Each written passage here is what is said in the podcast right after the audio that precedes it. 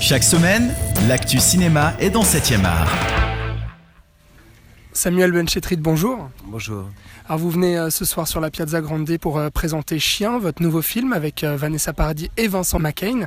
Vincent McCain qui joue Jacques, qui est un homme qui se soumet à la société, qui se soumet dans son couple, au travail aussi, et puis qui petit à petit est amené à se comporter comme un chien.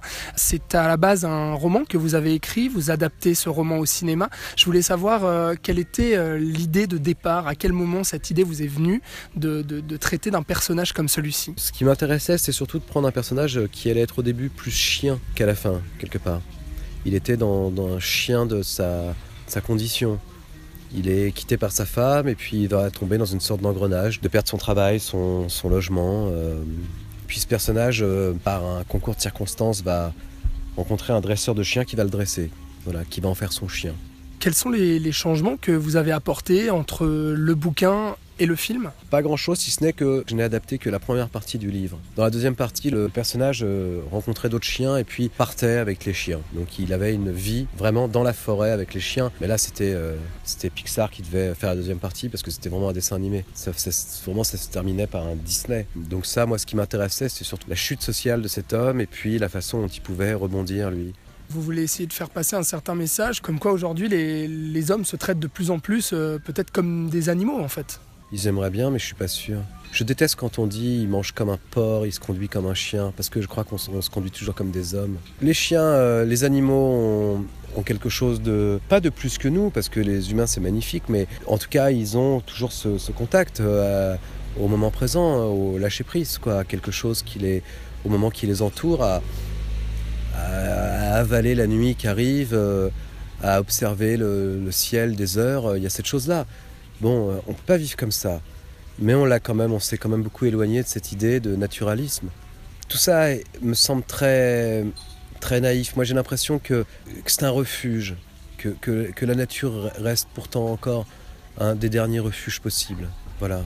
Est-ce que -ce c'est pour ça justement que que ce personnage euh, revient un petit peu bah, justement à cet état de nature et cet état euh, euh, animal. C'est peut-être le fait qu'il soit perdu dans sa vie aussi? Il n'est pas perdu dans sa vie. Je crois qu'il est, il n'a pas d'ambition. Il n'a pas la même ambition que les autres. Il a, le cynisme n'a pas eu d'emprise sur lui. Il comprend les autres. Il ne les juge pas. Il est comme un oiseau. Un oiseau, ça va pas contre la tempête, ça suit la tempête. S'il y a le vent qui se lève, l'oiseau, il se met pas voler contre le vent. Il se retourne et puis il suit le vent et puis il va se poser sur une branche ailleurs. Lui, il cherche le calme. Donc euh, forcément, le calme qu'il trouve, c'est ce moment-là où il n'y a pas de bruit, où on lui demande pas d'avoir d'humour, des problèmes d'argent, d'avoir de l'ambition, d'avoir... Il lutte pas. Sa femme le quitte au début. Tout de suite, elle le rend objet. Elle le quitte pas parce qu'il s'est mal conduit. Elle lui dit euh, qu'il la gratte. Et elle lui dit, voilà, j'ai une maladie de peau à cause de toi elle le transforme tout de suite en maladie. Mais il lui dit pas euh, ce que dirait 99% des gens, tu te fous de ma gueule, je veux mon fils là, l'appart, comment on fait, la maison, la voiture, non. Et il la comprend. Il se dit, bah alors il faut que je parte. Si t'as une maladie, c'est embêtant. Moi, j'aimerais bien être comme ça souvent dans ma vie. Ça m'éviterait bien des problèmes. Pourquoi il lutte pas, selon vous? Mais moi, je pose une question pourquoi on lutte autant? On lutte trop, nous. On a développé des paranoïas, des choses comme ça. C'est-à-dire que moi, je pense que lui, c'est pas le problème de pourquoi il ne lutte pas, c'est pourquoi les autres luttent autant. Moi, par exemple, le film, je sais que les, les premiers moments du film, on m'a dit ça souvent, mais dans le livre aussi, on disait le personnage est agaçant, puisqu'il ne euh, se révolte pas. Dès le montage, hein, j'ai compris ça, et puis j'ai pu essayer de temps en temps, justement, en me disant il faut plaire. Comment le rendre plus sympathique? Je pouvais le rendre plus sympathique, ça dépend des prix, ça dépend des propositions qu'a fait Vincent. Mais je trouvais ça absolument euh, malhonnête de faire ça, puisqu'il fallait passer par ça. Il faut euh, comprendre ce personnage, et puis sinon il n'y aurait pas de film. C'est un peu ce qu'on ressent aussi euh, dans notre société, c'est-à-dire le culte de la révolte. Les gens qu'on idolâtre sont les gens au final qui ne rentrent pas dans le moule, qui se rebellent, qui se révoltent, qui vont à contre-courant. Est-ce que, vous êtes d'accord avec ça? Ah oui, mais moi je considère mon personnage comme un vrai révolutionnaire. Il fait rien. Les choses glissent sur lui. Donc pour moi, c'est la, enfin moi, c'est ce qui m'excite le plus. Il peut me passionner. Je trouve qu'il a quelque chose de très euh, visionnaire justement. Je sais pas, moi, j'ai essayé de le traiter comme une sorte de prophète, quoi. Voilà. Vous, vous testez énormément les limites euh, de votre personnage, notamment par, euh, par la violence aussi. Il y a un côté, excusez-moi de, de le, dire, mais il y a un côté assez malsain aussi où c'est poussé justement cette, cette violence gratuite envers le personnage pour tester ses limites. Bah, c'est de la colère Enfin, il suffit d'ouvrir le journal tous les jours ou de regarder le journal télévisé pour voir que les, violences, elles ont, ça fait longtemps qu'elles ont été euh, franchies.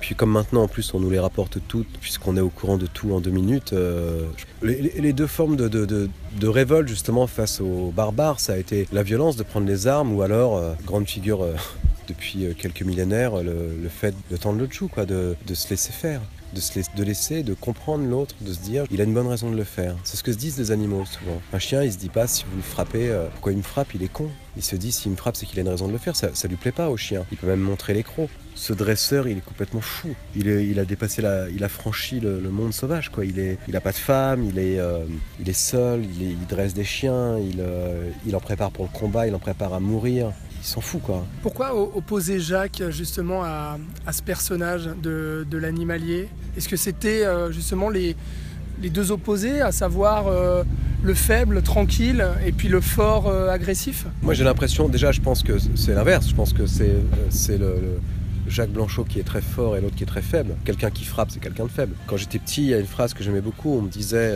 un type qui rentre chez lui le soir, qui frappe sa femme, son enfant ou son chien, c'est un type qui s'écrase toute la journée devant son patron. J'aime bien ça, parce que je crois que c'est vrai. La première partie du film, Jacques Blanchot perd tout ce qu'il a de matériel, tout ce qu'il a de, social. Sa, vie de famille, son travail, son logement. La deuxième partie il va tomber sur un homme qui va frapper son, sa conscience, qui va frapper ce qu'il est à l'intérieur, c'est-à-dire son humanité. C'est là-dessus qu'il va cogner.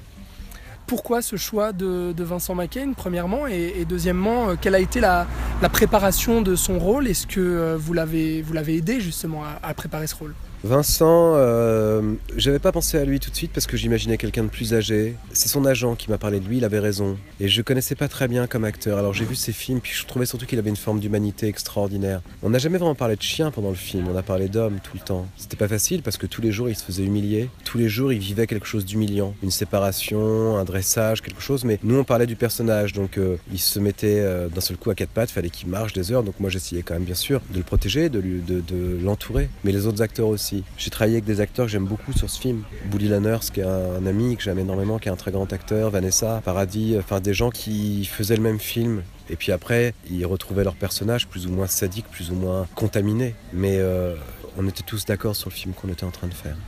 Vous présentez Chien ce soir euh, sur la Piazza Grande. Peut-être un petit mot sur le festival de Locarno. Il me semble que c'est la deuxième fois euh, que vous venez présenter un film ici, et notamment sur cette fameuse place et ce cinéma open air.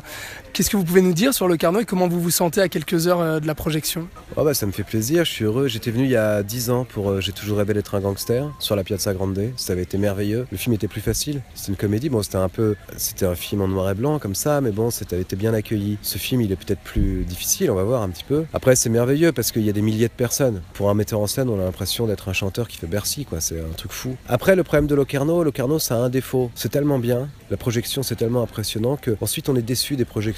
Ah, même si on a une salle pleine de 1000 places, on dit, oh, je sais pas, c'est un peu petit quand même, non Merci beaucoup, Samuel Benchetrit, et puis excellente première ce soir. Merci beaucoup. Merci à vous. 7 art, toute l'actu cinéma sur cette radio.